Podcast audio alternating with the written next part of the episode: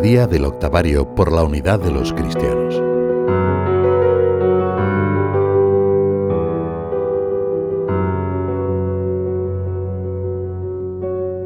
Comienza hoy el octavario por la unidad de los cristianos.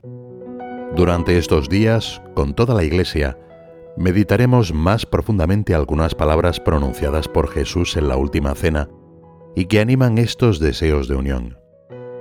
Cristo, después de haber compartido más de 30 años con los hombres, sabía que había llegado su hora de pasar de este mundo al Padre.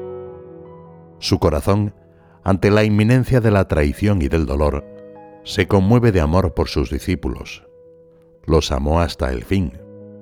Por eso, pocas horas antes de su prendimiento, nos deja en herencia tres importantes regalos que son mucho más que una catequesis. El lavatorio de los pies, el don de la Eucaristía y las enseñanzas del discurso de la cena. En el largo discurso de Jesús durante la última cena que recoge San Juan, suplica al Padre por la unidad de quienes, con el pasar de los siglos, llegaríamos también a ser sus discípulos. Padre Santo, guarda en tu nombre aquellos que me has dado, para que sean uno como nosotros la Iglesia nos impulsa durante esta semana a unirnos a su oración filial, a dar un paso más en la identificación de nuestros sentimientos con los de Cristo y a hacer propio ese ardiente anhelo. Cuando el Señor pronuncia aquellas palabras, guarda aquellos que me has dado, sus seguidores no eran muy numerosos. El Evangelio estaba circunscrito a una zona geográfica y social determinada. Sin embargo, en ese momento el corazón de Jesús llega mucho más lejos, abarcando con su mirada a toda la Iglesia a lo largo de los siglos, con sus esperanzas y dificultades. Cristo reza por nuestra unidad porque prevé la importancia que ésta tendrá para la transmisión de la fe y para nuestra propia credibilidad. No ruego solo por estos, sino por los que han de creer en mí por su palabra, que todos sean uno como tú, Padre, en mí, y yo en ti que así ellos estén en nosotros, para que el mundo crea que tú me has enviado. El Concilio Vaticano II nos enseña que el deseo de reconciliar a todos los cristianos en la unidad de la única Iglesia de Jesucristo excede las fuerzas y la capacidad humanas. Por eso pone toda su esperanza en la oración de Cristo por la Iglesia. La unidad es un don que recibimos de Dios. Por eso Benedicto XVI nos recuerda que no podemos hacer la unidad solo con nuestras fuerzas. Podemos obtenerla solamente como don del Espíritu Santo. Queremos que resuene en nuestro interior, de manera especial durante la semana de oración por la unidad, esta intensa petición de Jesús al Padre. Todas las palabras del Hijo de Dios buscan mover nuestro corazón. Tenemos una ocasión más para sorprendernos nuevamente por ellas. También San José María, animado por este afán de unidad, quería que todos los fieles de la obra pidiésemos en las preces diariamente con las mismas palabras del Señor.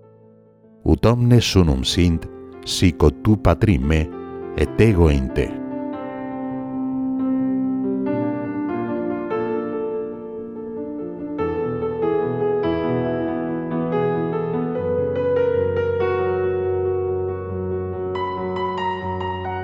Benedicto XVI se refirió al origen de esta devoción cuando se cumplieron los 100 años de existencia del octavario.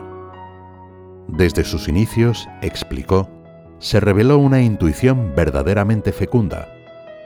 Fue en el año 1908, un anglicano estadounidense que después entró en la comunión de la Iglesia Católica, lanzó la idea profética de un octavario de oraciones por la unidad de los cristianos.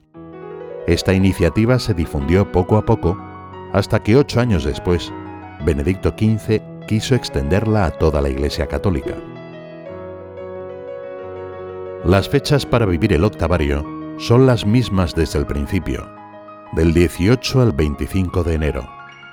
Se estableció así por el simbolismo que tenían ambos días en el calendario de aquel momento. El 18 de enero era la fiesta de la Cátedra de San Pedro, que es fundamento firme y garantía segura de unidad de todo el pueblo de Dios, mientras que el 25 de enero Tanto entonces como hoy, la liturgia celebra la fiesta de la conversión de San Pablo. Por un lado recordamos la misión que Cristo confió a Pedro y a través de él a sus sucesores, confirmar en la fe a todos sus discípulos. Y por otro, la conversión de San Pablo nos sugiere que el modelo para alcanzar la unidad es la conversión personal, un movimiento que solo puede darse a partir del encuentro personal con Cristo resucitado. Ambas fiestas, la Cátedra de San Pedro y la conversión de San Pablo, orientan nuestra mirada a la persona de Jesucristo que es, en definitiva, en quien todos nos uniremos en el futuro. San Juan Pablo II recordaba que el ecumenismo, movimiento que busca la unidad de los cristianos, no es una tarea opcional ni se trata de un mero apéndice que se añade a la actividad tradicional de la Iglesia. El ecumenismo, por el contrario, pertenece a su íntima naturaleza misionera y brota de una comprensión profunda de la tarea que nos dejó Cristo y por la cual rogó al Padre antes de su pasión. La unidad es nuestra misión común. Es la condición para que la luz de Cristo se difunda más eficazmente en todo el mundo y los hombres se conviertan y se salven. Es un camino en el que, como buenos hijos, estamos invitados a participar poniéndonos a la escucha del Espíritu del Señor.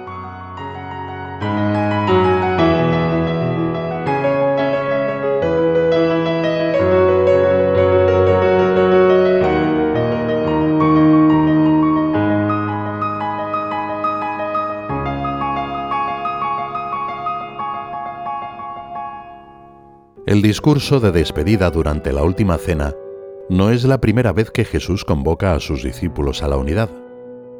Aprovechando circunstancias distintas, les había ya advertido que están llamados a reconocerse como hermanos y a servirse unos a otros, porque solo uno es vuestro Maestro, solo uno es vuestro Padre, vuestro doctor es solo uno, Cristo.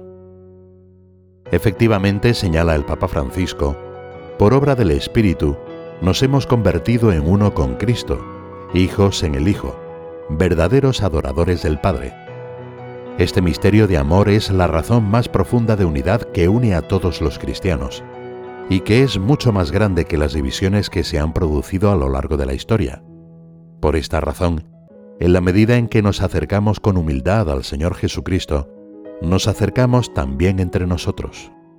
El Concilio Vaticano II reconoce que de entre los bienes con que la Iglesia se edifica y vive, muchos pueden encontrarse también fuera su recinto visible, como la palabra de Dios escrita, la vida de la gracia, la fe, la esperanza y la caridad, y algunos dones interiores del Espíritu Santo.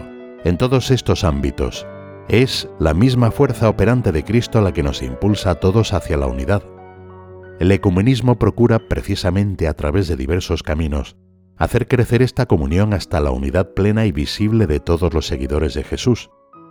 Por eso es un acto de justicia y de caridad reconocer las riquezas de Cristo que están presentes en todas las personas, que a veces incluso hasta llegar al derramamiento de sangre, dan testimonio de Él. En esta semana por la unidad de los cristianos, pedimos a nuestro Señor Jesucristo que sepamos hacer propios sus anhelos de unidad para la Iglesia. Promovemos la unidad si nos dejamos convertir personalmente a Cristo resucitado, reproduciendo en nuestra vida su modo de ser y de obrar, su deseo de ser esclavo de todos, para emprender un diálogo de caridad con nuestros hermanos. El ejemplo de Jesucristo nos lleva a dialogar. Ese mismo ejemplo nos enseña cómo hemos de hablar con los hombres.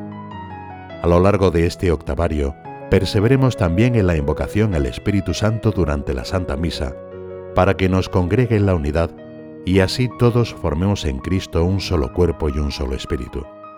Con confianza filial, dejamos los frutos espirituales de esta semana de oración en las manos de María, Madre de la Iglesia, Madre de todos los cristianos.